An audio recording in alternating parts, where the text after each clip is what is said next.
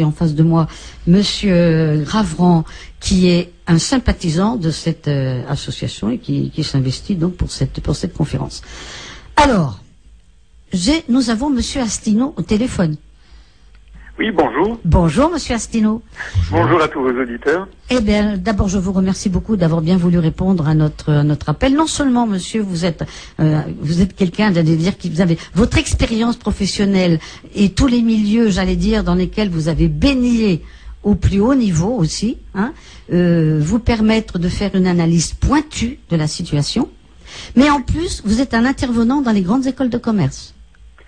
Oui, c'est exact. J'ai donné des cours dans des écoles de commerce, dans des euh, dans des écoles, euh, dans des facultés également. Et, puis euh, j'ai été encore récemment délégué général à l'intelligence économique au ministère des Finances, jusqu'à ce que l'on m'écarte, que l'on me retire ce poste parce que je faisais des analyses qui n'étaient pas jugées euh, comment dirais-je, politiquement correct. Alors donc c'est effectivement que vos auditeurs vont avoir l'occasion de mesurer si, si je peux euh, vous expliquer un petit peu comment je, comment je compte conduire la, la conférence que je ferai mercredi. Si vous me le permettez, je voudrais dire un, préambule. Je vous en prie. Euh, c'est, lorsque j'étais, bon j'ai 54 ans, lorsque j'étais jeune, la première fois que j'ai pu voter, c'était pour les élections européennes, justement les premières de 1979. Et euh, j'avais voté pour la liste de Madame Simone Veil à mhm. l'époque. Donc j'étais euh, tout à fait euh, pro-européen. J'avais été élevé comme ça. Par mes parents, j'étais allé en Allemagne, j'étais allé en Angleterre. et j'aime beaucoup les pays d'Europe. J'aime aussi beaucoup les pays du monde entier, puisque j'ai eu la chance notamment de, de vivre au Japon et d'aller dans environ 90 pays du monde.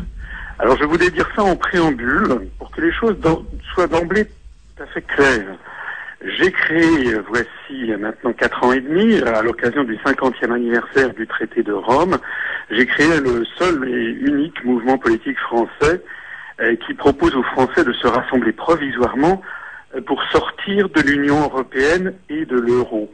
Alors, si je fais ça, et si je, je vous ai dit mon préambule, c'est que il ne s'agit pas du tout d'une réaction xénophobe ou raciste, pas du tout. Il s'agit simplement d'un grand problème qui est en train d'apparaître aux yeux maintenant de tout le monde, que j'avais vu venir depuis de nombreuses années, c'est la raison pour laquelle j'avais créé ce parti, mais maintenant le problème apparaît au vu et au su de tous, c'est un problème fondamental de démocratie. Voilà. C'est que la construction européenne, en réalité, apparaît de plus en plus sous un jour que le grand public n'avait pas pu prévoir. C'est un jour de plus en plus dictatorial et tyrannique J'aurai l'occasion d'expliquer comment ça fonctionne lors de cette conférence et tous ceux qui suivent l'actualité, que ce soit par exemple la Grèce, le Portugal, l'Italie et même la France, on aura l'occasion d'en parler, savent que désormais toutes les grandes décisions sont prises en fait euh, par des fonctionnaires qui sont à Bruxelles et qui n'ont de compte à rendre à personne. Alors je voudrais revenir sur quelque chose que vous avez dit tout à l'heure lors de votre présentation. Vous avez dit, vous avez dit que vous avez été, comment vous m'avez dit ça euh, Voilà, vous avez, vous avez été délégué général à l'intelligence économique. Alors ça, pour nos auditeurs, faut peut-être traduire. Ce sont les RG Non, non, non, non, non, c'est pas les renseignements généraux. Non, non, les renseignements généraux appartiennent au ministère de l'Intérieur. Là, c'était au ministère des Finances. Euh, c'est normalement euh, l'intelligence économique est une discipline qui est faite par les entreprises pour essayer de voir quelles sont toutes les menaces qui pèsent sur leur existence ou sur leur rentabilité. Donc, nous sommes. Il faut que vos auditeurs comprennent quelque chose que que, que, beaucoup de gens ne savent pas et que j'ai découvert moi-même progressivement. C'est que nous sommes maintenant au troisième millénaire et au troisième millénaire, les guerres ne sont plus comparables, les guerres entre pays développés ne sont plus comparables à ce que c'était auparavant. Mhm. Avant, il y avait des déclarations de guerre, il y avait des armes, on détruisait les, les, infrastructures, on tuait les, on tuait les gens, etc. Bon, ça existe encore dans les pays en voie de développement. Il suffit de savoir, de, se rappeler ce que font les pays occidentaux, par exemple en, en Afghanistan. Euh, ou en Irak, euh, euh, voilà. Mais entre les pays occidentaux, désormais, les guerres sont d'un autre type. Ce mhm. sont des guerres, ce sont des guerres qui sont des guerres euh, financières, médiatiques. Les armes, les armes, ce sont les médias. C'est la manipulation, c'est la désinformation, et les cibles, ce sont les cerveaux. il faut changer les, il faut changer le cerveau des gens, si j'ose dire. Voilà. Alors, les entreprises ont compris depuis maintenant un certain nombre d'années Mhm. que cette guerre sournoise, que cette guerre économique, médiatique, informationnelle devait être contrée et donc elles ont créé des structures dites d'intelligence économique, c'est-à-dire qu'elles essayent de repérer ce qui les menace, comme je disais tout à l'heure. Voilà. Alors la question qui se pose à la France, c'est que j'avais été nommé il y a quelques années, j'avais été nommé délégué à l'intelligence économique au ministère des Finances, Oui. et je pensais, dans l'objectif de faire pour le compte de la France, pour le compte de l'État, ce que les entreprises font pour leur propre compte. C'est-à-dire de savoir qu'est-ce qui menace la France en matière économique, en matière de, euh, de, de guerre informationnelle, euh, voilà. Et c'est, euh, je suis arrivé à un certain nombre de conclusions qui n'ont pas plu, euh, qui n'ont pas été du goût de, des- de- de- des dirigeants euh, politiques, et donc euh, on m'a on m'a retiré cette fonction. Voilà. Mais ça n'est pas parce que la fonction a été retirée que mes analyses sont fausses. Ah bah ça c'est sûr. Bah, Bon, disons, pour, pour- pour vous dire, pour dire clairement les choses, j'avais remis à Monsieur Sarkozy, euh, à l'époque ministre des Finances, je lui avais remis un gros dossier qui datait du 18 juin 2004. Je Mhm. me rappelle la date précise, puisque justement c'était un 18 juin, Mhm. et donc c'était il y a sept ans, Mhm. Dans lequel j'expliquais que nous allions vers une crise financière de toute première importance parce que les États-Unis étaient en faillite, c'était pas la France, mais les États-Unis qui étaient principalement en faillite, bien pire encore que la France. Et je lui, je, dans cette, dans ce long dossier, j'analysais qu'il y avait un, une espèce d'accord secret entre Washington et Pékin, les États-Unis étant en, en déficit permanent, les, les Chinois achetant des bons du trésor américain pour maintenir la valeur du dollar, mais en échange de quoi la Chine s'industrialisait à, toute, à outrance grâce aux, aux délocalisations d'entreprises américaines et occidentales sur son propre territoire. Et dans ce dossier qui date d'il y a sept ans, j'expliquais que tout, tout ceci jouait au détriment de l'euro et que il ne fallait pas exclure que l'euro finisse par exploser. Voilà. Alors c'est parce que j'avais écrit ceci il y a sept ans qui est exactement ce qui est en train de se passer. Oui, hein. oui. Euh, donc, eh bien, c'est par- c'est parce que j'avais écrit ceci il y a sept ans que l'on m'a euh, remercié et que l'on m'a euh, que l'on m'a mis euh, dans un placard. Il faut dire les choses telles qu'elles sont. Voilà. Donc, la France est un pays dans lequel les, les, les- comment dirais-je les vrais débats ont été occultés pendant très longtemps. C'est moins vrai ailleurs. D'ailleurs, puisque vous êtes en Alsace, vous savez euh, que nos amis allemands, euh, eux, ont, un, ont quand même une plus grande liberté, me semble-t-il, de parole, notamment dans les journaux allemands, sur le- les problèmes posés par l'euro, alors qu'en France, c'est vraiment depuis euh, quelques semaines à peine euh, que l'on commence maintenant à envisager euh, que l'euro pose un problème. Voilà. Et quand on va en Angleterre ou quand on va dans les pays scandinaves, eh bien, on a une presse, on a des médias qui sont quand même beaucoup plus ouverts qu'ils ne le sont en France. Alors, fort heureusement, il y a des, des radios comme la vôtre qui euh, euh, acceptent d'ouvrir leur antenne pour me donner euh, la parole, mais les, les- les très grands médias en, en France sont encore extrêmement frileux, ou pour ne pas dire verrouillés, sur tout ce qui est des, des sujets d'une très très grande importance politique, économique et, et financière. c'est sûr. Et pour que l'on comprenne mieux, si j'ai bien compris, vous allez commencer par nous faire un historique de la construction de l'Europe de 45 à nos jours. Oui, c'est très important. C'est très important parce que vous savez, enfin tous les gens savent bien que une personnalité, euh, elle apparaît à, partir de la naissance. Je parle pour un individu, Mhm. et puis les premières années sont cruciales. Mhm. Vous savez, la façon dont on est élevé, Mhm. la, la- la famille dans laquelle on est. La petite enfance. premiers- bon. Euh, donc ça, ce qui est important pour un individu, euh, les cinq ou dix premières années jouent ensuite un rôle très important dans la formation du caractère d'un individu. Absolument. Eh bien, ça, c'est pareil pour une nation, pour un pays.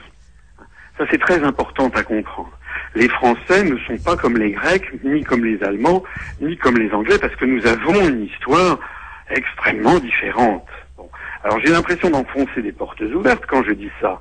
Mais pourtant, beaucoup de gens finissent par l'oublier. Et on croit, par exemple, que tous les peuples d'Europe se ressemblent, ce qui est faux. Les peuples d'Europe sont extrêmement différents. Chacun Et alors, dans la conférence que je ferai mercredi soir, Mhm. je vais commencer d'abord par euh, peut-être briser un tabou ou ôter bien des illusions. C'est-à-dire, je vais commencer par expliquer euh, la naissance des États-Unis d'Amérique, quelle est la façon dont les États-Unis conçoivent le monde et comment ils en sont arrivés à avoir l'idée de suggérer aux pays d'Europe de faire la construction européenne. Parce que ça, c'est un, c'est un point, je crois, où une des grandes originalités parmi d'autres D'accord. de notre mouvement, D'accord. c'est que en France, on croit que la construction européenne a été inventée par Robert Schuman et par Jean Monnet. On croit que c'est une invention française. En réalité, c'est vrai que ce sont les personnes que l'on a mis en avant, mais ce sont les États-Unis qui étaient derrière, et nous avons toutes les preuves historiques euh, pour le prouver. Et, et par là-dessus, vous allez nous expliquer ensuite, si j'ai bien compris, quelle est la structuration et la répartition des pouvoirs dans l'Union européenne. Oui, parce que ce qui est important à comprendre, c'est que tout le monde est pour l'Europe. Tous les partis politiques français sont pour l'Europe. Mhm. Mais personne n'est d'accord avec l'Europe telle qu'elle existe. Ils sont tous pour une autre Europe, hein, de l'extrême droite à l'extrême gauche, en passant par l'UMP, le centre, les Verts et les socialistes. Tout le monde voudrait une autre Europe. Et donc j'explique pourquoi c'est impossible. Il y a 32 ans, le Parti socialiste avait fait déjà sa campagne pour les élections européennes de 1979 avec le slogan Changeons l'Europe. En 2009, donc 30 ans après, ils ont fait le- le- leur campagne avec le slogan Changeons l'Europe. Mm. Voilà. Donc la question que maintenant les Français doivent regarder en face, c'est pourquoi toutes ces promesses de changement d'Europe ne marchent jamais? Alors la réponse, et c'est ce que nous verrons mercredi, eh bien c'est que d'abord il ne faut pas oublier que nous ne sommes pas tout seuls. Nous sommes un pays sur 27. Mhm. Et les 26 autres ne sont pas du tout d'accord avec nous. Ils ont chacun leurs intérêts nationaux et tous les intérêts sont divergents. Et ce que j'explique, c'est que c'est justement parce que c'est une tour de Babel où personne n'est d'accord sur rien que les États-Unis ont poussé et continuent à pousser cette construction puisqu'elle aboutit en réalité à un système autobloquant où tous les pays s'échinent à essayer de trouver des compromis entre des gens qui ne sont pas d'accord. Alors je présenterai également ensuite le, portrait d'un certain nombre de commissaires européens, euh, à commencer par le président de la Commission européenne. Ce sont des gens que les Français ne connaissent pas et qui pourtant ont plus de pouvoir, beaucoup plus de pouvoir que le, que, la- que le moindre de nos, que le premier de nos ministres et même que le président de la République française. Donc c'est là où il y a une, très très grave question qui se pose, c'est que les Français, euh, les Français sont mécontents. Ils ont le sentiment que lorsqu'ils votent à droite ou lorsqu'ils votent à gauche, ils ont la même politique. Donc ils sont furieux, ils ont raison. Mhm. Mais le, le problème ne vient pas tellement du, du fait que ce sont les jeunes politiques français qui s'amuseraient à les tromper. Le problème, c'est que les, personnes politiques pour lesquelles nous votons, les postes politiques, n'ont plus le vrai pouvoir. Le vrai pouvoir, maintenant, il est à Bruxelles, à la Commission européenne, il est à Francfort, à la Banque centrale européenne, il est à Washington pour ce qui concerne l'OTAN. Et donc nous sommes, nous, nous on fait, on, on demande aux Français de, de participer à des élections qui sont un peu des élections pour rire, c'est-à-dire qu'on va voter pour un président de la République, mais qui en fait est dépourvu de l'essentiel de ses pouvoirs. Mais c'est pas lui qui tire les ficelles. Voilà, c'est la raison pour laquelle nous, nous appelons les Français à dire qu'il y a un très gros problème de démocratie et que l'on n'en sortira pas si l'on ne sort pas de l'Union européenne pour redonner aux Français le- la maîtrise de leur destin collectif. Attends, sortir de Alors je sais bien, euh, je ne sais pas si j'ai le, le- le- le- Oui. les, enfin, les personnes qui viendront auront l'occasion de me poser plein de questions. Je connais bien entendu un certain nombre d'objections que l'on que l'on que l'on m'oppose, mais euh, j'espère avoir l'occasion euh, auprès des gens qui viendront de leur montrer que les objections rituelles que l'on oppose à ça sont fausses. Le fait, par exemple, de sortir de l'Union européenne, j'en prends une parmi d'autres, ne signifie pas du tout se couper du reste du monde. C'est totalement faux.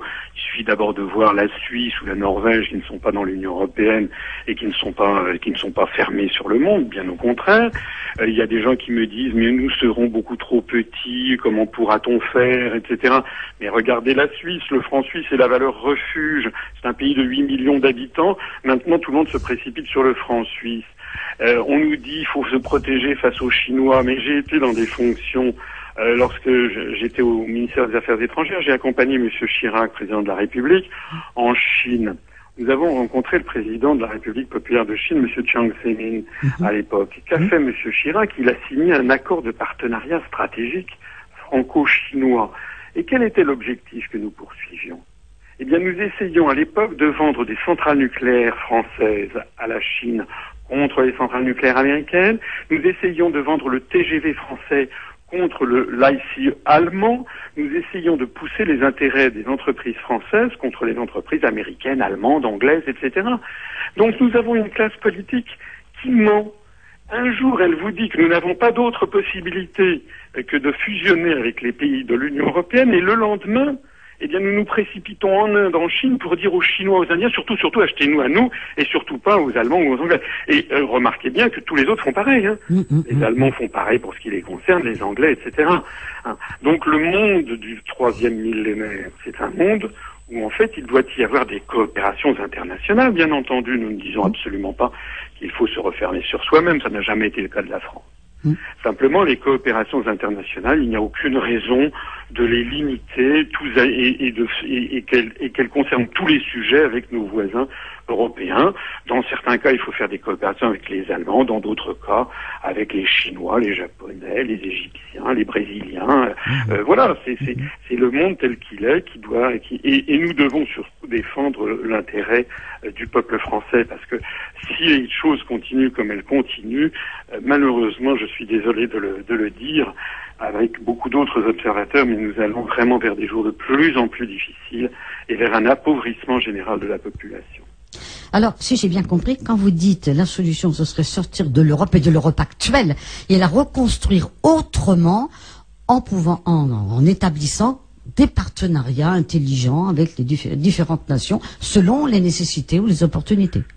Oui, mais vous savez, moi, moi, je ne suis pas du tout pour faire, pour reconstruire l'Europe autrement. Euh, L'analyse que nous faisons, c'est qu'elle ne peut pas être autrement. La- le vice, l'erreur de conception de départ, c'est de vouloir faire une fédération avec 27 nations différentes. Ça n'a jamais existé nulle part au monde. D'ailleurs, ça n'est imité nulle part ailleurs au monde. Et encore une fois, comme je le disais tout à l'heure, l'idée d'origine, ce sont les Américains qui nous la soufflent constamment. Je le prouverai aux gens qui viendront écouter ma conférence. Ce que, ce que je dis en revanche, c'est que bien entendu, nous devons avoir des instances de concertation. Mais la première instance de concertation à laquelle il faut redonner du pouvoir, c'est l'Organisation des Nations Unies.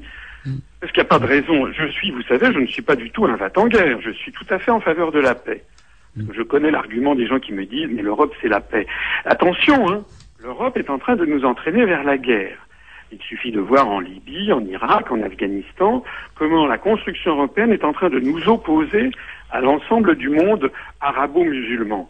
Donc ce qu'il faut faire, c'est que, euh, euh, c'est que nous devons avoir des coopérations internationales dans le cadre de l'ONU. Dans le cadre européen, il y a déjà une structure qui s'appelle le Conseil de l'Europe, qui n'a rien à voir avec euh, la construction européenne, qui est une espèce d'ONU régionale, si j'ose dire, dans laquelle appartiennent d'ailleurs tous les pays d'Europe, sauf la Biélorussie. Ça veut dire que vous avez par exemple la Russie, l'Ukraine, la Norvège, l'Islande, la Suisse, qui sont membres du Conseil de l'Europe.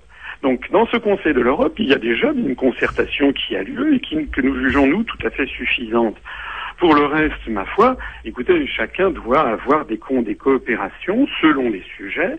Euh, par exemple, bon, la coopération franco-allemande doit demeurer importante euh, sur des, je ne sais pas, sur Airbus, par exemple. Mais sur Airbus, je viens de sortir un, un- un- un petit dossier sur notre site euh, u-p-r.fr. Donc j'invite vos auditeurs à aller consulter. Euh, sur Airbus, il faut savoir que euh, l'Airbus A380 qui vient de sortir, vous savez, le très gros porteur, ouais. euh, ça n'est pas du tout un avion européen. D'ailleurs, la construction européenne n'y est pour rien dans l'Airbus. C'est une coopération internationale avec des États de l'Europe et des États qui n'en sont pas. Et donc, par exemple, le premier fabricant d'Airbus A380, la première part, c'est la part américaine, 38% lorsqu'il est motorisé Pratt Whitney. Ça veut donc dire que l'Airbus est d'abord un avion américain. Ensuite, il y a des parts françaises, allemandes, etc.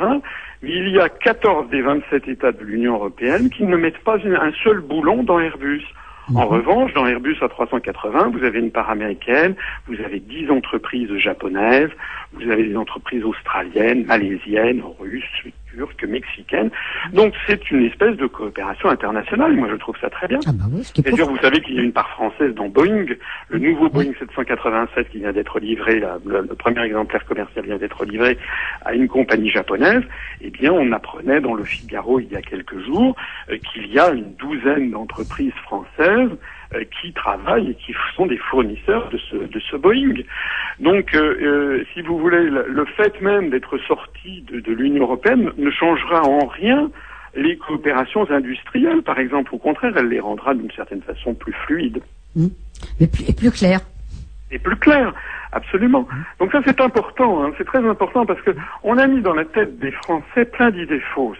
On leur a fait croire que sortir de l'Union européenne, ça serait la fin du monde, la mort, que hein. ce serait la- que ce serait la, euh, que ce serait se refermer sur soi-même, alors que c'est le contraire qui est vrai. Parce que vous savez, la France a un, est, très, le, le discours de la France est très attendu dans le monde, dans les pays latino-américains, dans les pays Mm. du Maghreb, dans les pays d'Afrique, dans les pays d'Asie, en Russie. On l'avait vu lorsque M. de Villepin avait fait le discours contre la guerre en Irak en 2003 à l'ONU, dans les semaines qui avaient suivi, euh, ça avait valu un regain de faveur pour la France. Alors, certes, les Américains n'étaient pas contents, mais dans le, dans le monde entier, il y avait eu énormément de soutien qui était venu à la, à la position française. Plus nous nous refermons dans cette construction européenne, et plus nous nous coupons en réalité de ce qui faisait notre rayonnement mondial, c'est-à-dire le rayonnement de la langue française, c'est-à-dire nos amitiés avec les pays du Maghreb, les pays d'Afrique noire, les pays du, certains pays d'Asie, beaucoup de pays latino-américains. Il suffit de se rappeler du voyage triomphal de Monsieur de Charles de Gaulle en, en, en 1964 euh, en, en Amérique du, du Sud. Un point aussi à préciser peut-être pour euh, vos auditeurs, c'est que l'on a parfaitement le droit de sortir de l'Union européenne. hein. Il y a un article dans le traité de l'Union européenne qui est l'article 50 euh, qui justement précise comment un État peut sortir de l'Union européenne. Alors ça, nous insistons beaucoup là-dessus. Nous sommes encore une fois le seul mouvement politique à le souligner. Il y a un article qui permet de sortir de l'Union européenne. Donc, puisqu'il y a un article qui permet de sortir juridiquement, eh bien nous, nous, de- nous de- nous demandons déjà une chose, c'est que l'on puisse en débattre.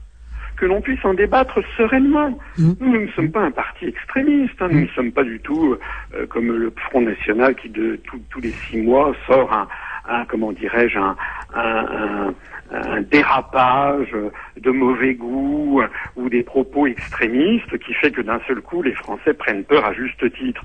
Nous, nous sommes un parti tout à fait modéré. Nous regroupons d'ailleurs des Français venus de tous les horizons, même plutôt majoritairement de gauche. Beaucoup, beaucoup, beaucoup de jeunes. Hein, beaucoup, la, moyenne d'âge de nos adhérents est aux alentours de 30 à 31 ans. Euh, et euh, nous voulons simplement qu'un débat ait lieu sur les avantages et les inconvénients de rester dans l'Union européenne et sur et nous avons énormément d'arguments à faire valoir pour montrer que si nous continuons comme aujourd'hui, eh bien nous sommes en train de bâtir, je pèse mes mots, hein, Mhm. nous sommes en train de bâtir pour les générations qui viennent, nous sommes en train de leur bâtir une véritable prison continentale, une dictature qui sera dirigée par les banquiers et par une oligarchie financière euro-atlantique. Alors, on a déjà un petit peu ce sentiment, hein, que, que par exemple. Voilà. euh, Mais si vous voulez, ce qui est nouveau, c'est que quand je disais ça, quand j'ai créé ce mouvement politique il y a quatre ans et demi, j'étais, vous savez, comme on dit, une voix, une voix d'un seul dans le désert. Mm. Les gens pensaient que j'étais un peu euh, excessif, que ce que je disais était excessif. Parce que la construction européenne, c'est la première fois dans l'histoire que l'on construit, que certains bâtissent une tyrannie qui s'impose non pas par la violence, par la force des armes ou des armées. Vous savez, quand il y avait des coups d'État. Maintenant, les coups d'État se font, on, tourne à la dé- en dérision ceux qui, sont- ceux qui s'indignent. oui. On l'a vu par exemple en France, il y a eu 55% de non. On nous a imposé quand même le traité de Lisbonne et ceux qui se sont indignés, on les a tournés en dérision. Oh oui, arrêtez un peu votre cinéma. Voilà. Donc on a une dictature qui s'impose en tournant en dérision les opposants et c'est une dictature qui s'impose par l'ignorance et l'ennui. L'ignorance dans laquelle on s'ingénie à entretenir les peuples. Oui, absolument. L'ignorance et l'ennui. C'est tellement ennuyeux, je vous assure, c'est tellement ennuyeux de commencer à entrer dans ce qu'on appelle la comitologie, c'est-à-dire les comités à l'intérieur de l'Union européenne, les circuits de décision, etc. C'est ça. euh, Excusez-moi, je vais être vulgaire, mais ça emmerde tout le monde. Et c'est tellement ennuyeux que du coup les Français ne veulent pas entendre parler de ça. Et donc c'est ça, très très pervers. Hein. Mm. C'est très pervers parce qu'au lieu que nous ayons un débat donc sur des choses, c'est là où se passe le, le, le- le vrai pouvoir, eh bien on continue comme si de rien n'était à, à, à entretenir les Français dans une espèce de guéguerre droite-gauche UMPPS alors qu'ils n'ont plus aucun pouvoir. D'ailleurs, euh, regardez, le- il y a quelques jours, c'était di- di- dimanche, di- dimanche en 8, euh, le, le Sénat a basculé à gauche. Oui. On a entendu à la radio et à la télé. Ben, franchement, tout le monde s'en fiche. Mm. Tout le monde s'en fiche parce que tout le monde a bien compris que ça ne va rien changer à rien. Voilà. C'est ça la vérité. Et c'est de ça que les Français ne peuvent, que les Français ne supportent plus. D'autant plus que nous allons être spoliés. Hein. Enfin, excusez-moi, je parle, j'ai beaucoup de choses à dire, mais mmh. la, question, euh, la question financière, le, soutien, paraît-il, à la Grèce, c'est pas le soutien à la Grèce, c'est le soutien aux banquiers, aux financiers euh, qui ont mis la Grèce dans cet état et qui ne veulent pas perdre leurs sous. Mais si vous, enfin, personne en France ne dit à chaque Français combien ça va nous coûter. Ah, on, annonce des dizaines et des dizaines et des dizaines de milliards d'euros. Alors il n'y a jamais d'argent pour avoir une, une, infirmière ou un policier ou un enseignant, on ferme les écoles, on ferme les bureaux de poste dans les petites communes, mmh. etc. Mmh. Mais en revanche, alors dès qu'il s'agit de, d'aller au secours des banquiers qui ont mis, qui ont, qui ont, qui ont, qui ont fait tout ça, à ce moment-là, rien n'est trop beau. Et là, d'un seul coup, d'un seul, on, on, annonce des engagements. Alors c'est pas des versements pour l'instant, mais enfin, ce sont des engagements qui ont vocation à être éventuellement mis en jeu si la situation s'aggrave et elle va s'aggraver. Mmh. Euh, on, met en jeu 70, 80 milliards d'euros, c'est notre argent. Hein. Absolument. Il faut que ça comprendre que c'est notre argent. Il faut donc demander des comptes à nos dirigeants. Mm. Oui, c'est normal, mais encore une fois, on, s'arrange, on s'arrange pour que ce soit tellement compliqué que le commun des mortels n'y comprend rien du tout, et on arrive à se désintéresser complètement de la politique parce que c'est complètement dépassé. Absolument. Et on entretient des faux débats euh, sur des faux sujets ou, ou, sur des sujets qui sont relativement importants mais euh, qui, euh, qui ne sont pas décisifs. Mm. J'entendais il y a quelques jours que M. Hollande portait le débat sur l'euthanasie. bon, c'est un sujet de société. Mm-hmm. Voilà, il y a l'euthanasie, il y a l'IVG, il y a le mariage gay, il y a tout ce genre de choses. Mm-hmm. Et nous, nous considérons, c'est aussi une des originalités de notre mouvement, que ces questions-là n'ont pas, n'ont pas à être traitées au moment d'une élection présidentielle. L'élection présidentielle, comme disait Charles de Gaulle, c'est le moment où l'on décide de l'essentiel. Voilà. Mm. L'essentiel, excusez-moi de le rappeler, c'est quand même qu'est-ce que va devenir la France mm. ah Qu'est-ce que nous allons devenir collectivement Notre niveau de vie, nos protections sociales, les acquis sociaux pour lesquels se sont battus nos parents, nos grands-parents, nos arrière-grands-parents, que l'on remet en cause les uns après les autres. Vous avez vu que M. Fillon, il y a quelques jours, a annoncé que par souci d'harmonisation avec l'Allemagne, il allait falloir passer à la retraite à 70 ans. Ah, enfin, tout ça, est, tout ça est hallucinant on, impose à la France, mais pareil, pareil aux Italiens, aux Portugais, aux Espagnols, aux Grecs, etc., on leur impose des mesures coercitives. On remet en cause tous les avantages sociaux qui ont été acquis par des luttes sociales depuis 150 ans, et on leur impose ça au nom de la prétendue modernité de la construction européenne. Écoutez, de qui se moque-t-on? Il faut absolument maintenant briser et casser cela. Et alors j'attire vraiment l'attention de, vos auditeurs euh, sur le fait qu'il euh, faut qu'ils se méfient beaucoup des mouvements politiques qui prétendent vouloir sortir de l'euro comme le Front National sans sortir de l'Europe, euh, ce qui est impossible juridiquement, ou comme M. Mélenchon, le front de gauche de l'autre côté, qui lui prétend désobéir au traité de Lisbonne sans sortir non plus de l'Europe. Tout ça, ce sont des fausses fenêtres. Hein. On ne peut pas désobéir aux traités européens. On en sort ou on, y en, fait, on en fait partie. C'est comme si vous disiez, si vous aviez un emprunt bancaire et que vous disiez, ben, je vais désobéir à la banque, je ne vais pas rembourser mes, mes, mes, mes traites mensuelles. Ça ne durerait pas très longtemps. Hein. La banque immédiatement ferait saisir vos biens par un huissier. Et eh bien là, c'est pareil si on désobéit aux traités européens, eh ben, immédiatement les autres, nos partenaires, nous traîneront devant la Cour de justice des communautés européennes et la France sera sommée par la Cour de justice de, de, remplir ses obligations, euh, ses obligations internationales.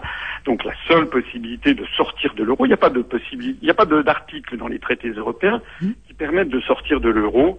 Euh, le seul article qui existe, c'est celui dont je parlais tout à l'heure, l'article 50, qui permet de sortir de l'Union européenne, donc de l'euro, puisque l'euro a été euh, créé par le traité de, Maastricht. Voilà, donc j'expliquerai tout ceci. Alors à Mulhouse, mercredi, euh, à Haguenau, euh, jeudi, où je parlerai plus particulièrement des dix raisons pour lesquelles il est impératif de sortir de, de l'Europe, hein, avec des, euh, des, ce sont des raisons tout à fait précises, hein, et, je me fonde sur les articles des traités. Donc c'est, moi, je suis un homme extrêmement précis, rigoureux. Hein, on ne parle pas en l'air. Et, je, moi, je vois, je, parcours la France. J'étais à Angers il y a quelques jours. J'étais à Saint-Étienne avant-hier. Euh, eh bien, je vois partout dans mes auditoires que les Français sont contents d'avoir quelqu'un qui leur explique le fond des choses. Oui, hein. Il faut arrêter de prendre des Français pour des imbéciles. Il faut arrêter de leur raconter des, des histoires, de leur faire miroiter une autre Europe ou des contes de fées. C'est très gentil une autre Europe, mais nous sommes un sur 27. Et les autres ont des intérêts totalement différents des nôtres. D'accord, finalement, c'est un parler vrai que vous, que vous avez. Que vous mais oui, mais je crois que vous savez, euh, notre mouvement actuellement se développe vraiment très bien, alors même que vous le savez, euh, nous n'avons jamais pas, je ne suis jamais passé sur une télévision euh, ni sur une grande radio nationale. Donc nous nous développons essentiellement grâce à, Internet et nous avons une page Facebook qui est extrêmement active. Mhm. Et puis notre site, donc euh, Union populaire républicaine. Vos auditeurs n'ont qu'à taper ça sur Google, ils trouveront tout de suite notre notre site et de là le lien vers la page Facebook. Et puis heureusement des radios comme la vôtre quelques autres également, où je suis passé sur BFM, à la demande d'ailleurs du journaliste économique, où j'ai été invité il y a une quinzaine de une dizaine de jours à participer à, une, émission sur les experts de l'économie. C'est d'ailleurs on, le trouve sur Internet. Donc bref, le bouche à oreille et les Français sont contents et c'est normal. Ils sont contents de voir que quelqu'un comme moi euh, ben, euh, met un peu les pieds dans le plat et puis mais sereinement. Hein. Mmh, mmh, mmh. Encore une fois, nous ne sommes pas des extrémistes. Nous ne prenons pas de position pour rassembler les Français sur notre objectif. Il y a toute une série de sujets dont nous ne parlons pas parce que nous considérons que c'est aux Français d'en décider ensuite par eux-mêmes, hein, que ce soit l'immigration, le nucléaire, la malbouffe, euh, les, les, les, questions de société comme celle que j'évoquais tout à l'heure, eh bien ça, ce sont des sujets qui ont leur importance, hein, bien entendu, et qui pour l'essentiel sont déjà d'ailleurs décidés par Bruxelles, en particulier l'immigration. Mmh. L'immigration est traitée depuis le traité d'Amsterdam. Toutes les grandes décisions stratégiques sont prises par Bruxelles. Hein. Mmh. Donc on, on, on, fait se déchirer les Français sur cette question alors que nous n'avons plus que nous n'avons plus les pouvoirs. Hein. Mais oui, mais c'est les, grandes, les grandes décisions en circulation des, des, des, des personnes, euh, euh expulsion euh, aux frontières, euh, l'accueil, l'octroi de cartes bleues, c'est une imitation de la carte verte américaine, pour faire venir des quantités de, de, de personnes hautement éduquées venant des, pays du Sud. Tout ça, ce sont des décisions qui sont prises par Bruxelles. Donc nous, ça sert à quoi en fait N'est-ce pas d'envenimer le débat en France avec des propos qui versent assez rapidement d'un côté euh, sur dans, dans l'angélisme et dans, de l'autre côté dans la xénophobie, le racisme ou pire encore. Nous nous disons tout ça n'est pas raisonnable. Arrêtons d'avoir des querelles de Gaulois. Déjà reprenons nous notre pouvoir de décision. Oui, mais pendant ce temps-là, Monsieur Asselineau, pendant ce temps-là, on ne s'occupe pas des vrais problèmes. Voilà. Alors le vrai problème, le problème numéro un, c'est en tout cas ce que nous nous pensons, c'est qu'il faut que les Français reprennent, se réapproprient la démocratie. Mais pour ça on ne peut pas continuer, d'ailleurs ça ne va pas continuer. Hein. Je ne sais pas quel est l'avenir de notre mouvement politique. Ce que je sais, c'est qu'actuellement nous avons trois à quatre adhésions spontanées qui nous arrivent chaque jour, mhm. ce qui est beaucoup, et que nous avons un nombre d'inscrits qui est en croissance très rapide sur notre page Facebook, mais je ne sais pas si tout ceci suffira. Ce que je sais en tout cas, c'est que la situation va s'envenimer, elle s'envenime d'ailleurs en Grèce, en Espagne, en Italie, et que ça, ça va, nous sommes, je crains, hein, je crains que nous, sommes, nous soyons vraiment au bord d'une rupture, d'une rupture dans, dans, dans, l'ensemble des sociétés euh, d'Europe, euh, et, que l'on bascule dans la violence. Mm. Donc, si, on ne dit pas, on ne dit pas en France, par exemple, ce que l'on exige des Grecs, mais c'est inimaginable. Mm. C'est inimaginable ce que l'on exige des Grecs. Hein. On, on, exige d'eux qu'ils vendent quasiment tout leur pays aux banquiers c'est comme si nous, et peut-être que ça arrivera un de ces jours, on, déjà nous, on nous a forcé à vendre les autoroutes, on nous force à vendre des bâtiments publics, etc.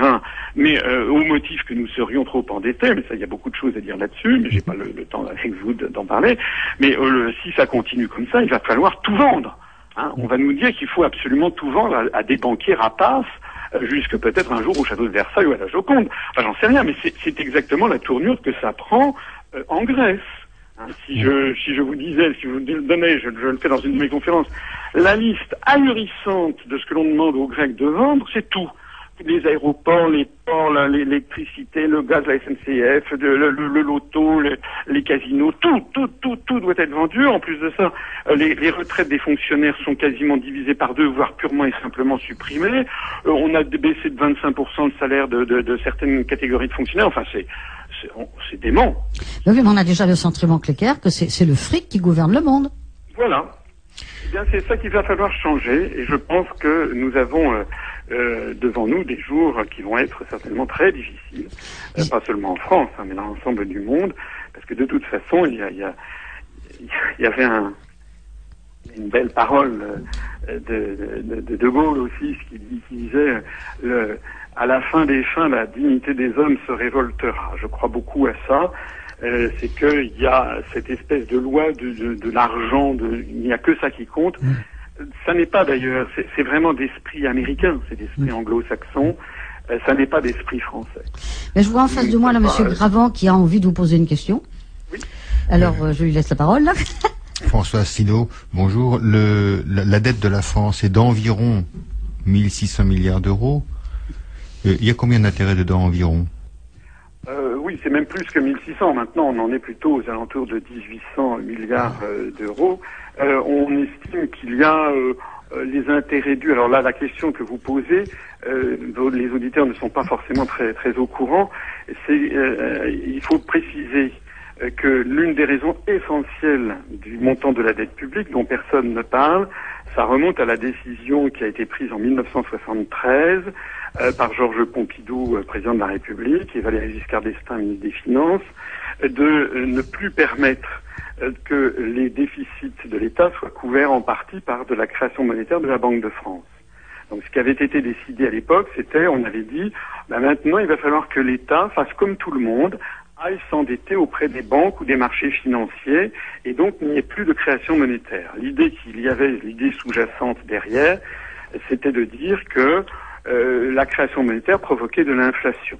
Et comme euh, l'inflation était parfois supérieure au taux d'intérêt et qu'à l'époque il y avait un cloisonnement des marchés de capitaux, eh bien les possédants, les gens les plus riches, euh, euh, voyaient leur, leur fortune fondre petit à petit parce que le taux d'intérêt était inférieur à l'inflation. Donc c'est ce qui a été, il a été décidé en 73 que ce serait, que ce serait, qu'il serait mis un terme. Et ensuite, ça a été également avalisé au niveau européen donc par l'article 123 du traité sur le fonctionnement de l'Union européenne, tous les États de l'Europe s'interdisent d'avoir recours à leur banque centrale pour financer une partie de leur déficit. Alors ça veut dire quoi? Ben, comme, vous le dites très justement, ça veut dire qu'à partir de ce moment-là, on a vu augmenter les intérêts, puisqu'il fallait payer des intérêts, alors qu'auparavant on ne payait pas d'intérêts. Hein, les avances de la Banque de France, c'était sans intérêt. Et donc on a vu grimper les intérêts petit à petit, euh, avec d'ailleurs, euh, pour certains économistes, on considère que c'est une, euh, une folie, puisque ces intérêts ne sont pas créés, et donc ils ne peuvent être jamais remboursés, donc ils ne peuvent que s'accumuler.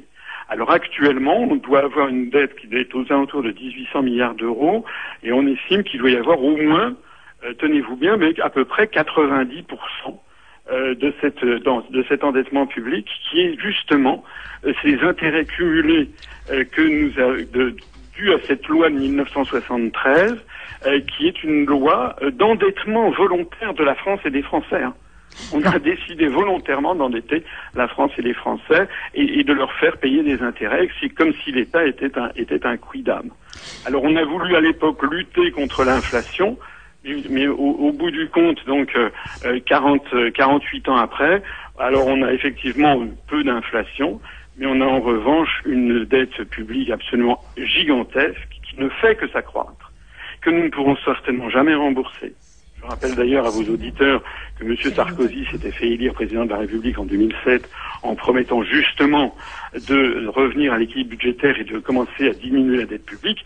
Non seulement il n'est pas arrivé, mais la dette publique n'a jamais autant augmenté que sous sa présidence notamment parce qu'il a fallu venir au secours du, du, secteur banquier financier industriel avec la, crise de 2008. Euh, donc actuellement, on a euh, la, la, plus grosse majorité de, cette dette, 90% environ, ce sont euh, ces, intérêts que je suis désolé de le dire, mais nous ne devrions pas avoir si nous étions restés sous l'empire de la loi d'avant 1973. Et, et je voudrais insister aussi sur quelque chose c'est que la France n'est pas du tout un cas isolé, puisque tous les autres pays se trouvent dans la même situation. Ils ont tous pris cette décision folle, qui leur a été d'ailleurs conseillé bien entendu par les banquiers. C'est-à-dire que le premier pays le plus endetté du monde, ce sont les États-Unis. Eux, ils jouissent en plus du privilège dollar, et c'est ça qui est en train d'emmener la planète vers une apocalypse financière. Mais il y a également beaucoup d'autres pays. Le Japon est extrêmement endetté, beaucoup plus endetté que nous. L'Allemagne et l'Italie sont beaucoup plus endettés que nous, même en pourcentage du PIB. Hein. Contrairement à ce que les gens croient, les gens croient que les Allemands, c'est formidable. Oui, ils se portent mieux sur certains aspects des choses, notamment en matière de commerce extérieur, parce qu'ils ont une, une, une, industrie qui est plus compétitive que la nôtre. Mais euh, en termes d'endettement, euh, en termes d'endettement, la dette, la dette publique allemande est supérieure encore à la dette publique française. Donc on se trouve tous, tous, tous les États euh, du monde occidental se retrouvent devant cette situation que, en réalité, bah, je crois que c'est pas un secret, c'est un secret de polichinelle maintenant. Hum. En réalité, plus personne ne sait comment gérer la situation. Si vous permettez, Monsieur Astino, on va peut-être prendre une, de quelques petites minutes d'interruption pour laisser à nos auditeurs le temps de digérer tout ça. Je vous et, puis, et puis on peut vous reprendre après hein? Absolument. Quelques minutes de musique, s'il vous plaît. Absolument. Merci, monsieur. À tout de suite. À tout de suite.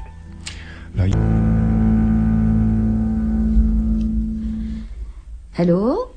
Oui. Monsieur Assino, vous êtes toujours avec nous, merci. Alors, oui, donc, monsieur, monsieur Gravron, qui est en face de moi, avait une, petite intervention là, à, vous proposer. Monsieur Assino, il y a un économiste américain au XVIIIe siècle qui a indiqué que il y avait deux manières de réduire un peuple en esclavage.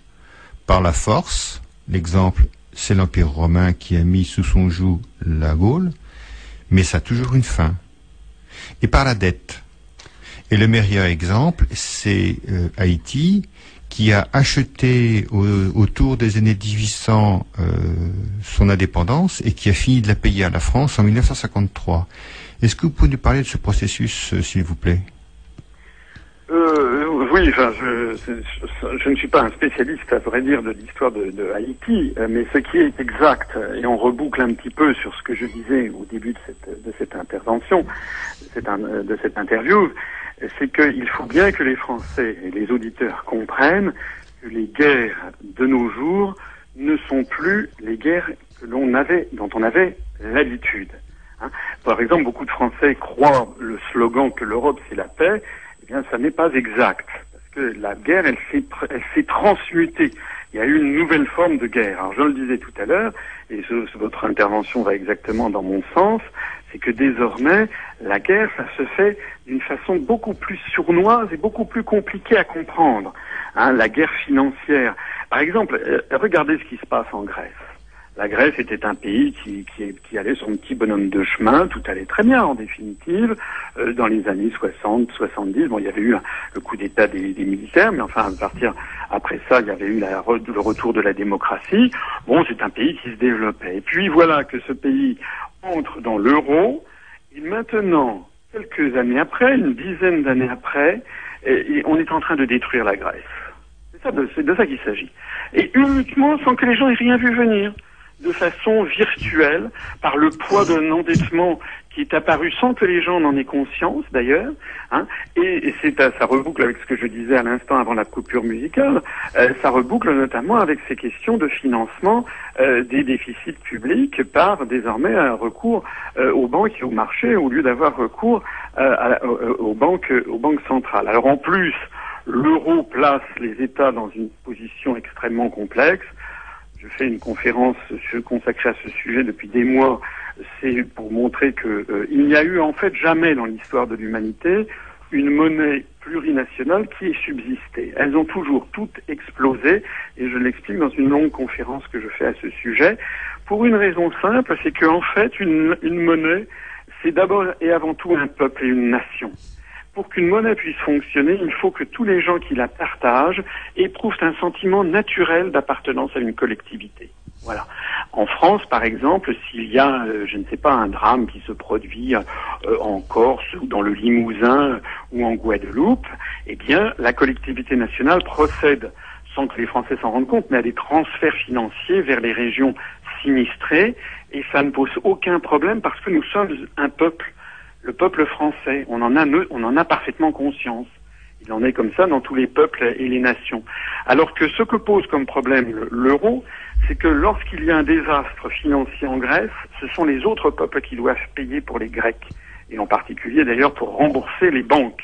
Voilà. Et donc c'est là où ça pose problème. Les Français euh, ont été court-circuités, donc on leur a pas vraiment demandé leur avis, ce qui est tout à fait choquant et scandaleux compte tenu des sommes en cause. Mais en revanche, dans des pays comme la Slovaquie, la Finlande, les Pays-Bas, l'Autriche, l'Allemagne, les gouvernements ont face à eux des opinions publiques qui sont vent debout parce que les, les, médias sont beaucoup plus libres. Et vous savez certainement que le, le, le fonds de soutien, le, fonds européen de soutien financier, le, le fameux FESF, sa mise en œuvre depuis le 21 juillet et coince toujours, justement parce que plusieurs pays, dont ceux que je viens de citer, n'ont pas réglé la, la, réglé la question. Alors, euh, pour répondre à votre question de façon, de façon claire, on n'échappera pas, je le pense profondément, à une clarification brutale, enfin j'espère qu'elle sera la moins brutale possible. J'ai créé ce mouvement, c'est justement pour que l'on ait un mouvement qui reste serein et pondéré, mais on n'échappera pas à une clarification du poids euh, des institutions bancaires euh, sur euh, les dirigeants, la direction des, pays occidentaux, à commencer par les pays, par les pays d'Europe. il faut savoir quand même que l'entreprise, le gros, la, la, banque, la banque américaine Goldman Sachs euh, détient désormais un pouvoir qui est absolument exorbitant, c'est hallucinant. Euh, le, le, le, président pour pour l'Europe, euh, M. Peter Sutherland, euh, parle comme une espèce d'empereur. Enfin, euh, il a fait nommer d'ailleurs le, successeur de M. Trichet à la Banque centrale européenne dans quelques semaines, au mois de novembre. Il a déjà été désigné. On n'a demandé l'avis de personne. On n'a absolument pas demandé l'avis des, du peuple français, ni du peuple allemand, ni du peuple grec. Tac, il a été déterminé que ce serait M. Mario Draghi, qui est un Italien et qui était auparavant vice-président de Goldman Sachs Europe. C'est-à-dire que nous avons une espèce d'infiltration de Goldman Sachs et de JP Morgan, de ces quelques grandes banques d'origine américaine, qui en fait, euh, euh, par l'intimidation, hein, par l'intimidation, par le pouvoir, parce que là aussi, les, questions financières sont compliquées à comprendre. Et, et, et, et donc, par l'intimidation et par l'achat, par la j'allais dire par la corruption des consciences, pas forcément de la corruption financière, mais de la corruption mentale, si j'ose dire, on a mis dans la tête des, des, élites dirigeantes des pays occidentaux ben, qu'il n'y avait pas d'autre moyen que de tout privatiser, que de passer sous les fourches codines euh, des banques, etc. Mais elles n'ont pas fait ça pour, euh, pour, pour par grandeur d'âme, hein. elles ont fait ça par soif d'argent et de pouvoir. Voilà. Donc nous devons, euh, les, les beaux auditeurs, je ne sais pas si les auditeurs le savent, mais le gouvernement français, en janvier 2010, a pris une décision absolument scandaleuse qu'il a prise sous, les, sous la, demande des institutions européennes, puisque ça fait des années que la Commission de Bruxelles exige du gouvernement français, quel qu'il soit, qu'il soit de l'UMP ou du PS, peu importe, c'est pour ça que nous avons les mêmes politiques, la Commission européenne a exigé du gouvernement français qu'il libéralise, entre guillemets, qu'il ouvre à la concurrence, entre guillemets, le marché du gaz et de l'électricité en France les Français étaient très contents de leur système de EDF et de GDF. Il n'y avait aucune demande de la part des Français de modifier ce système qui marchait très bien. Bon, on pouvait toujours chipoter sur tel ou tel point, mais enfin, on avait des très grandes entreprises. EDF était un géant mondial, et donc tout marchait quand même globalement très bien. Donc, depuis janvier 2010, le gouvernement français a ouvert le marché du gaz à qui? À Goldman Sachs, justement, et à JP Morgan, justement. Et dès que c'est, est-ce que vous croyez que ces banques américaines interviennent sur le marché du gaz en France dans le bien public, pour l'intérêt public des Français? La réponse est non. Ils interviennent là parce qu'ils pensent qu'elles vont faire beaucoup d'argent. Et dès que l'on ouvre à la concurrence, comme le dit Bruxelles, on apprend après, quelques mois après, oh là là, les Français ne payent pas du tout le prix, le gaz à son prix, il va falloir augmenter les tarifs. Alors on nous a fait le coup sur l'eau, Hein, on privatise les régies municipales des eaux et après on nous explique oh là là vous payez pas du tout l'eau à son prix ça devrait coûter beaucoup plus cher. On est en train de nous faire le coup sur le gaz, on va nous le faire sur l'électricité. Je trouve que la France, euh, alors je sais qu'il y a des gens qui sont pour, des gens qui sont contre le parc électronucléaire, mais enfin partons de l'existence, c'est-à-dire que la France a un parc électronucléaire important qui lui procure, du moins pour l'instant, un kilowattheure extrêmement bas, le plus bas d'Europe. Alors on ouvre la concurrence et on explique ensuite aux Français, ben, vous vous rendez compte, vous êtes beaucoup beaucoup moins cher que les autres, donc il faut augmenter vos tarifs. Voilà, c'est-à-dire que c'est la raison pour laquelle les Français vont se faire spolier sur l'eau, sur le gaz, sur l'électricité, sur les autoroutes, c'est pareil, etc., etc. J'ai même vu, j'entendais il y a quelques mois, il y avait même un projet de commencer à, à privatiser les routes nationales. Enfin, où est-ce qu'on va? Où est-ce qu'on va euh, euh, Notre bien, notre patrimoine national est en train de passer, d'être siphonné euh, par les établissements financiers. Et c'est pour ça que votre, votre question est extrêmement pertinente, parce qu'il faut avoir les idées claires là-dessus et surtout ne jamais céder à l'intimidation pseudo-technicienne de ces gens. Oui, mais pour ça, il faut avoir le pouvoir de réagir. Et quel est le pouvoir des peuples à l'heure actuelle?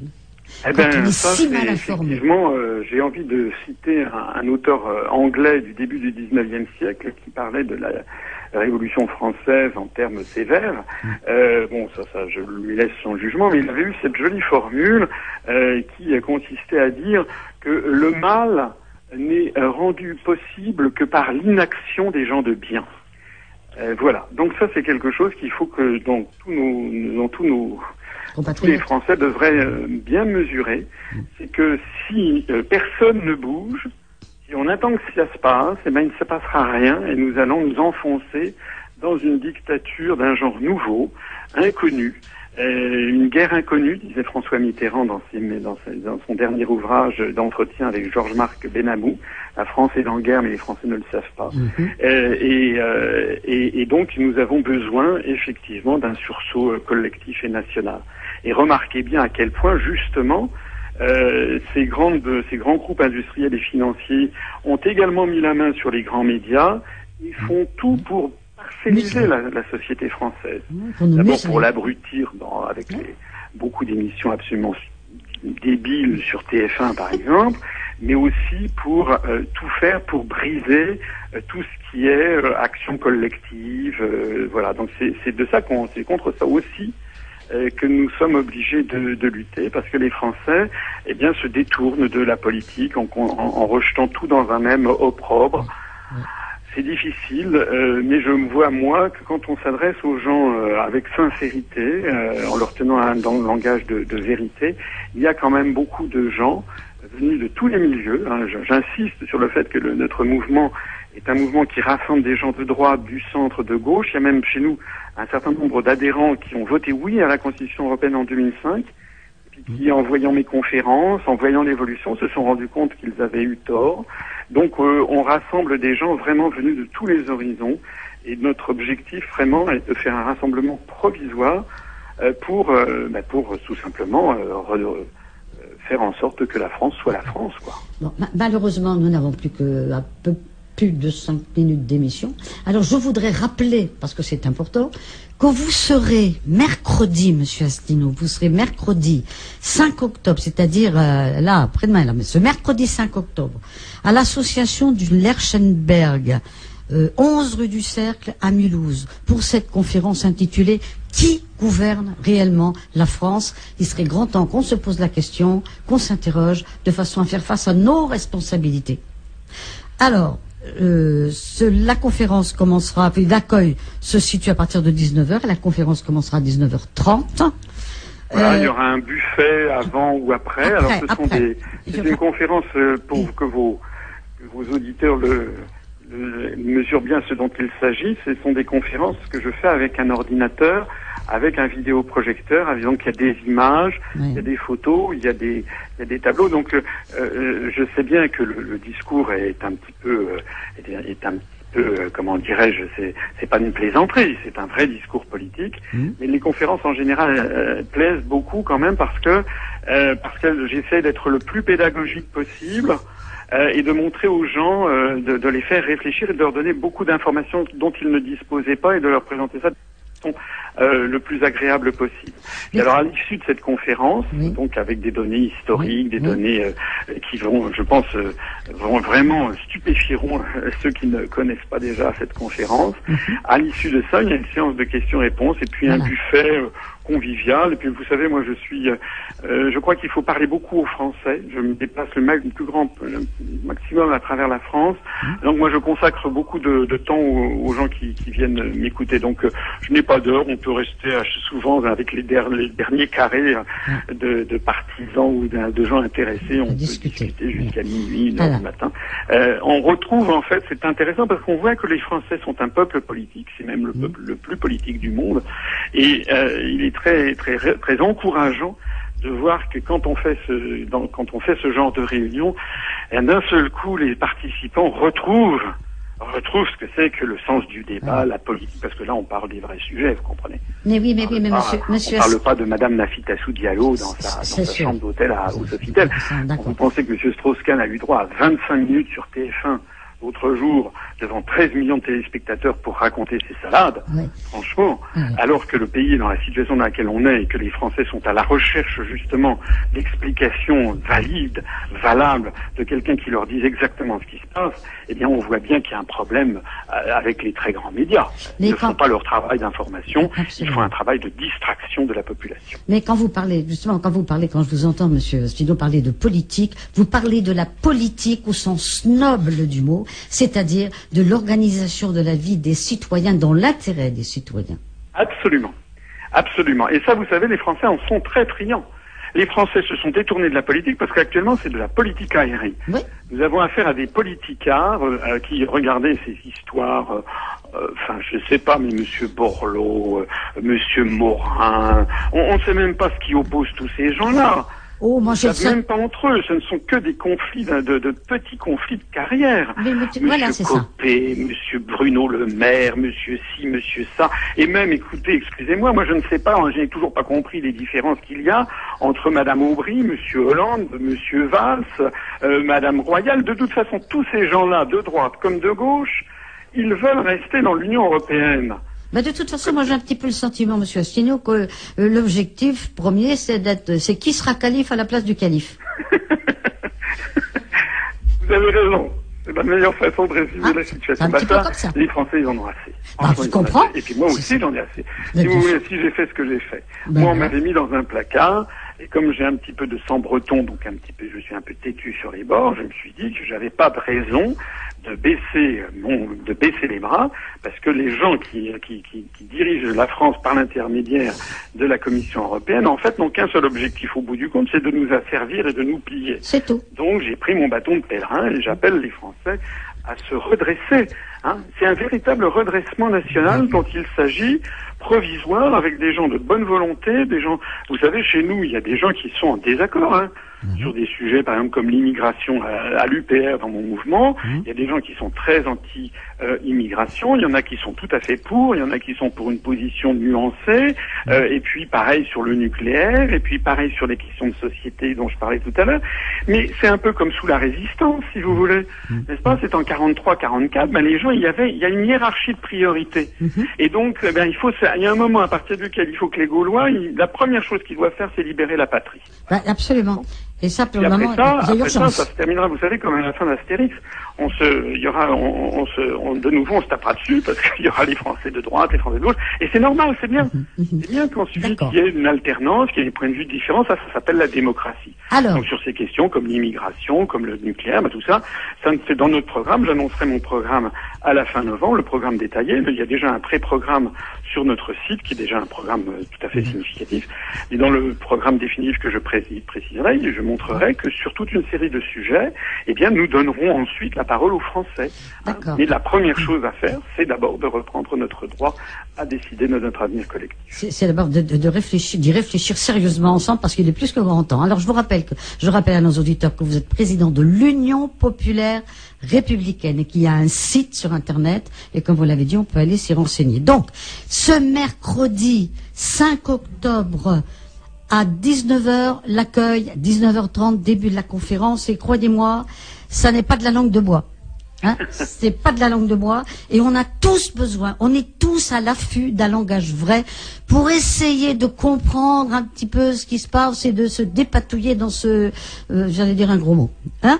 Bon, Alors, pour être clair euh, et pour contribuer quand même au financement, puisque puisque puisque faut louer la salle et puis qu'il y a, il y a tous les frais annexes, euh, il sera demandé 5 euros à chaque participant et 3 euros pour les chômeurs et les étudiants. Donc, ça, Et, euh, en, en précisant que, en précisant qu'ils auront droit au buffet gratuit. Ah, bah, voilà, il y a un buffet gratuit, eh ben, c'est ce que vous disiez tout à l'heure. mais- ça permet de financer une petite partie Voilà. de la location de la salle et du buffet. quoi. Voilà. Alors donc, rendez-vous ce mercredi 5 octobre pour cette conférence stupéfiante, comme il est annoncé sur les petites affiches. hein. Mais stupéfiante, c'est vrai. Stupéfiante parce que pour une fois, on parle vrai. Du vrai de vrai. Merci de nous avoir écoutés. Merci infiniment, Monsieur Astin, de vous, euh, Astino, pardon, de vous être prêté si longtemps à notre euh, antenne. C'est moi qui vous remercie, ben, je je vous félicite. Ben, je Je vous félicite parce que vous faites ce, le- ce que devraient faire tous les journalistes de France et tous les médias de France, c'est-à-dire ouvrir enfin les vrais débats. Voilà. Donc vraiment bravo. Eh ben merci. Puis alors à mercredi, vous nous expliquerez tout ça en détail parce que des questions, on en avait de- des foultitudes là à vous poser. Mais ça sera pour mercredi. Alors à mercredi. Ça sera pour mercredi. Merci monsieur. Au revoir. Au revoir.